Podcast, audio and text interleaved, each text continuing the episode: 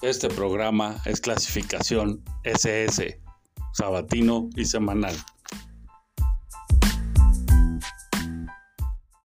El niño que no sea abrazado por su tribu, cuando sea adulto, quemará la aldea para sentir su calor.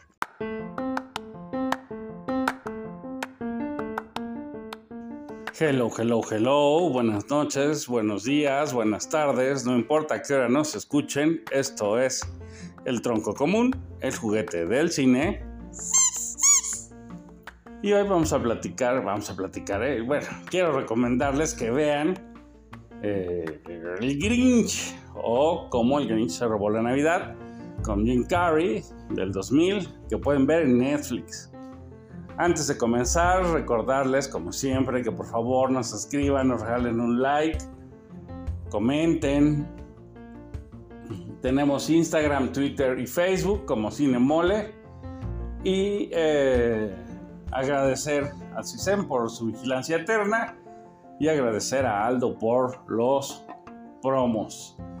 Pero sobre todo agradecerles a todos ustedes que se toman la molestia de darle play en Spotify o en Apple Podcast y escucharnos. Gracias por su atención. Ahora, ya sé, comenzó diciembre y por eso, por eso, por eso, por eso me animé a ver el Grinch y, me fascinó de tal manera, me pareció tal obra maestra que no puedo no recomendarla. Tengo que recomendarla porque porque este mundo está patas arriba, pero sobre todo está patas arriba porque los artistas, bueno, no, no solo los artistas, no, no porque los artistas, está patas arriba porque todo el mundo, todos nos hemos vuelto muy flojos, muy huevones, nos gusta lo fácil, ¿no? Y así en el arte están contagiados. Y así como hay arte de video instalación performance, que es basura, ¿no? Que te ponen ahí un bote de basura o cuatro latitas con agua o, un montón de dulces o, o se tiran en el suelo y dicen que eso es arte y te tiran un megachoro para explicar cómo es que ese acto estúpido sin sentido o esa cosa basura que se encontraron tirada en la calle se convirtió en su obra. Para justificar su hueva tienen que hacer elaborados choros y eso es lo que está pasando también en el cine. El cine se ha olvidado de contarnos una historia y está más preocupado porque el 50% de los personajes sean femeninos, que haya la cuota de personaje gay o lésbico o ambos, que haya eh, representantes de todas las razas, entonces así no importa que tú estés haciendo Dune en, en otro universo, en unos planetas que no conocemos, tiene que haber gente de todos los colores, ¿no? Y entonces se ha vuelto esto una ridiculez. No estamos más preocupados por tonterías que por contar una pinche historia. Y por eso a Disney se lo está llevando el carajo y por eso con su estreno este pepinoso de Wish que no he visto, pero que tampoco he visto una sola buena crítica, ¿no? He visto solo críticas malas. Eh, me da esta impresión de de hueva. De, ¿Para qué queremos un guionista que trabaje, que piense, que tenga una idea original, que invente algo? No, no, no, no, no. Dios nos libre. Para eso tenemos la inteligencia artificial. Que se robe nuestras propias ideas, que las machaque, que las triture y que las vuelva a escupir. Y perdónenme, la inteligencia artificial ni es inteligencia y jamás podrá suplir el alma. Yo sé que hay muchos de ustedes que se dicen ateos y que presumen de no creer en Dios y que creen que todo se acaba cuando se mueren. Pues muy probablemente para ustedes así será.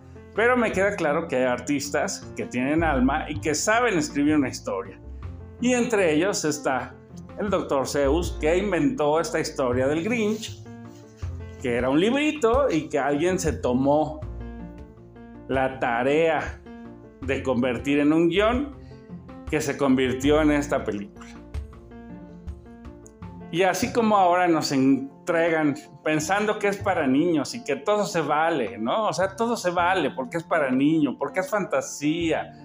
Y nos entregan babosadas del tamaño de elemental o elementos, le pusieron en, en español. Disney hace el ridículo.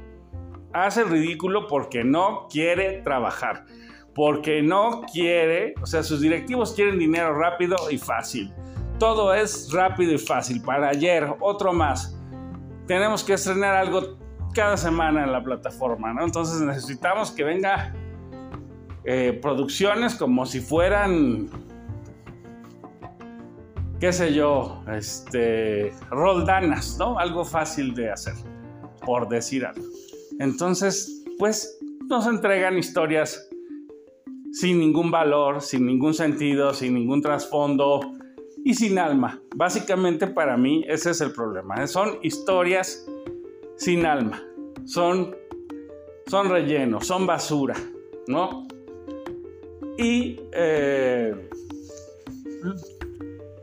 por eso me parece importante rescatar estas películas. Y estos jóvenes que ahora están en puestos directivos que dicen, pues, yo ni había nacido y lo dicen con orgullo. Digo, ¿qué clase de animal?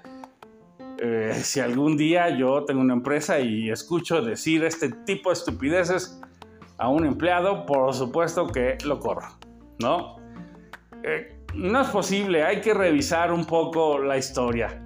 Y ni siquiera es historia de... que podría ser, ¿no? O sea, podrían haber visto Nosferatu, o M, ¿no? Películas de cine mudo en blanco y negro, ni siquiera. Esta es una superproducción del 2000, una superproducción que incluye buena música, buen maquillaje, buen peinado, buen diseño, buena historia, lo tiene todo. Y es para niños. Y yo diría, ni siquiera es para niños, ¿no? O sea, digamos, a lo mejor eh, había este prejuicio idiota de pensar que los niños, por ver, eh, pues seres fantásticos, porque esta, esta, este cuento se lleva en una ciudad que cabe en un copo de nieve, ¿no? O sea, y no se dice que sea la única ciudad, es solo una ciudad de todas las que es como si el copo de nieve fuera un planeta y estuviera repleto de, de ciudades y esta es solo una de esas ciudades de ese copo de nieve. Pero como ya es fantástico, ¿no? Ya entendemos que es infantil y que es bobo. Y nada me parece más lejano de la realidad, ¿no? No solo es un trabajo de verdad pensado, meditado, laborioso, detallista, que se nota, que, traspasa en pantalla porque, porque se siente real en todo momento.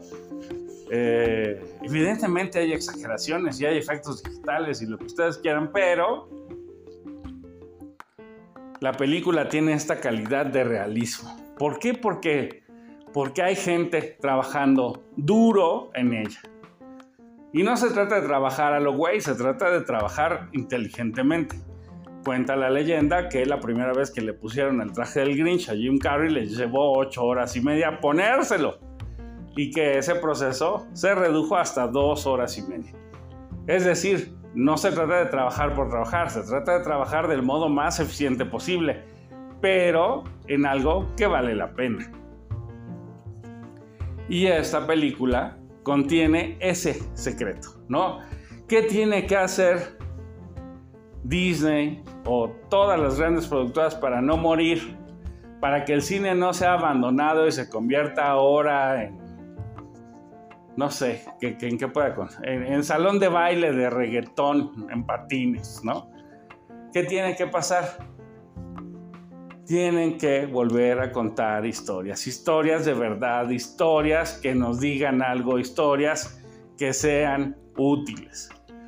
Y aquí para mí el Grinch tiene dos virtudes dentro de toda su historia. Una, ser una historia de amor, porque el Grinch es el Grinch no porque odia la Navidad, sino porque fue rechazado, porque es diferente, porque físicamente es diferente y a pesar de eso hay una niña que siente algo por él y que piensa en él y que lo quiere quiere que él forme parte de su comunidad y eso es un mensaje de amor y además, obviamente, tiene ahí su picardía sexual, por llamarlo de algún modo, porque el Grinch desde niño tenía ahí un ligue y ese ligue revive, ¿no? Eso, eso está bonito. Es una historia de amor. Pero además tiene, aparte de esta virtud de ser una historia de amor, es una crítica social. Ahí anda la gente buscando tonterías para regalar, comprando babosadas con dinero que no tiene, que no serán apreciadas y que es una, Bueno, hemos llegado a tal grado de ridículo que ahora se entiende que un buen regalo de Navidad, en vez de un billete, es una tarjeta de regalo. Santa Madre de Dios. Cuando menos hagan un origami con el chingado billete, por Dios santo, no puede ser que te regalen una perra tarjeta con dinero. Y entiendo la practicidad y la hueva, pero pues mejor no regales nada, carnal. O sea, estás, estás mal, ¿no? Estás grave, o sea, es que no te interesa la persona, que no la conoces que no convives con ella, que no sabes cuáles son sus gustos, que no sabes... Por Dios santo, valdría más invitarle un chingado taco al pastor que esas mamadas de la tarjeta de regalo, ¿no? Pero bueno, cada quien su vida. Yo lo que creo es que el Grinch claramente se enfada con el ajetreo, con el ruido, con la tontería ya hay este tráfico de diciembre en la ciudad, ¿no? Ya, ya es una pinche tortura ir a cualquier sitio, ya es un desmadre. Y como todos sabemos, pues habrá, habrá borrachazos y tendrá que salir el alcoholímetro si es que a lo mejor ahora piensan que, que, no es buena idea, que el alcoholímetro mejor lo guardamos porque como es época de elecciones, ¿Para qué molestar al electorado? Mejor que se maten alcoholizados. Y habrá quien de todos modos ponga su aplicación y vea, ah, no, el alcoholímetro está en tal lugar, por ahí no me voy, ¿no? O sea, eh, no lo sé, yo sí creo que no se trata de tener un puritanismo, ni de ser aspirantes a santos, ni nada semejante Simplemente se trata de bajarle al nivel de la mamada, ¿no? E, estas tonterías de, de buscar a fuerza un regalo de X marca, ¿no? O de X precio. A ver, compadre, digo, si te sobra el dinero y puedes comprar y regalar un coche o un avión o un barco, bendito sea Dios, regálalo. Pero yo lo que creo es, de verdad, de verdad tú crees eh, que gastar ese dinero en hacer un obsequio así vale la pena. Para el caso, compra una casa, ¿no? O sea, ya, ya en ese plan de, gastar dinero a lo estúpido, invierte en una casa o invierte en una remodelación, ¿no? Cómprate un colchón nuevo, aunque sea calzones, pero eso de andar regalando tarjetitas de regalo para que, no sé, para que, para que se compren algo por Amazon, por Dios santo de mi vida. En fin, eh, claramente yo he sido denominado el Grinch en más de una ocasión por distintas personas Y pues me queda claro que esas personas no vieron la película, ¿no? Porque el Grinch es a toda madre. Sí es maldoso, sí es... Eh, sí tiene cierto dolor, cierto resentimiento, pero la película no se trata de eso. El Grinch termina salvando la Navidad. El Grinch es un héroe que logra hacer que esa Navidad estúpida, esa Navidad de compras y regalos se convierta en una Navidad familiar, de contacto humano, de cariño. Y no lo hace solo, claro está. Digamos, él pone el escenario para que esto se transforme, pero la niña le ayuda, el papá de la niña le ayuda, son ellos quienes terminan dándole forma al discurso. Pero la base real ya está allí. ¿Por qué? Porque les obligó del peor modo posible, ¿no? Me recuerda un poco a esto del Gran Calavera o al Nosotros los Nobles, en que el papá decide quitarles el dinero, la riqueza, para que, para que encuentren su camino verdadero, su yo, su razón de existir, para que encuentren un trabajo que, que les satisfaga. Eso es lo que hace el Grinch aquí. El Grinch les quita toda la basura, les limpia los ojos y les permite volverse a ver. ¿A quién? A ellos entre personas, ¿no? O sea, digo, aquí no son personas, les dicen que son Hus, son quienes, pero bueno, pues es la idea, pues, ¿no? Eh, es muy difícil hacer la transición, yo ni siquiera podría decir qué carambas son los Hus ni qué carambas es el Grinch, pero resulta evidente que son solo una una manera de hablar de los humanos, ¿no? Y eh, bendito sea Dios, aquí no hay cuotas de preferencia sexual, ni de raza, ni de credo, ¿no? Simplemente es una historia. Es una historia que se completa en sí misma, que resulta muy satisfactorio ver, que se convierte en una película de verdad ejemplar, ejemplar para, para lo que se hace hoy, carajo. Hay que ver qué se hizo antes y no conformarnos con hacer algo menor. Yo diría un gran estudio como Disney. Dedicar una película como Wish, que recorta de todas sus películas y busca inspiración en todas sus películas, cuando pudo haber hecho una historia nueva, contratando a un actor consolidado, que se aviente el rollo de hacer un personaje, que crear algo nuevo y dejar una marca, me parece que pues no, no, hay otra explicación más que la hueva, ¿no? Que queremos dinero. ¿Cuándo? Ya. ¿Para qué? No sabemos. Ahora. ¿En qué lo queremos invertir? No nos importa, en lo que sea, en basura.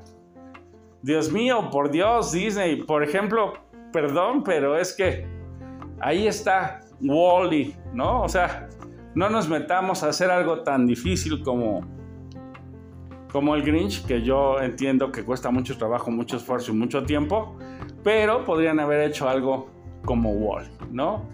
Es animación y en teoría es lo suyo, ¿no?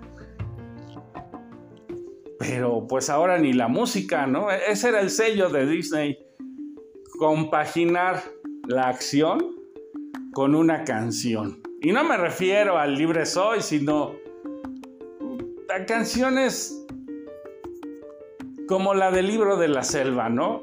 La de Balú, de Busca lo más normal, no, no me acuerdo ahorita cómo, pero es un yacecito así sabroso que tiene que ver con la historia, que nos cuenta la historia, que hace que la historia se mueva. Eso era la esencia de Disney. ¿Y qué tenemos ahora? Nada, vacío, vanidad, avaricia. Perdón, no estoy en misa, pero es que, es que hay que echarle, hay que trabajar, ¿no? No, este nivel de hueva de Disney es un descaro. En fin, todo, todo este choro solamente para insistir en que tienen que ver el Grinch o cómo el Grinch se robó la Navidad, que está en Netflix, que es con Jim Carrey, que Jim Carrey, pues abandonó, abandonó el barco. ¿Por qué abandonó Hollywood Jim Carrey? Porque están ya enloquecidos, porque, porque ya no es algo con alma. Y, por supuesto, pues agradecer a Jim Carrey por dejarnos este Grinch, agradecer al director por tomarse la molestia de conjuntar este equipo y trabajar largas horas todos los días. Agradecer a cada uno de todos los que participaron en esta película, que trabajaron de verdad, ¿no? Eh, agradecer a los maquillistas, a, quien inventó cada personaje, ¿no? Eh, de verdad, la película no merece menos que agradecimiento. Total, absoluto, como diría Cerati, ¿no? Gracias totales. En fin, ahí está, véanla, háganse un favor, véanla, pasen un buen rato. Eh, si tienen hijos, pues me parece lo justo que, que ellos también la vean. Y pues nada, nos escuchamos la próxima semana. Sean felices, aunque sea por pura rebeldía. Esto fue el tronco común el juguete del cine. Hasta pronto.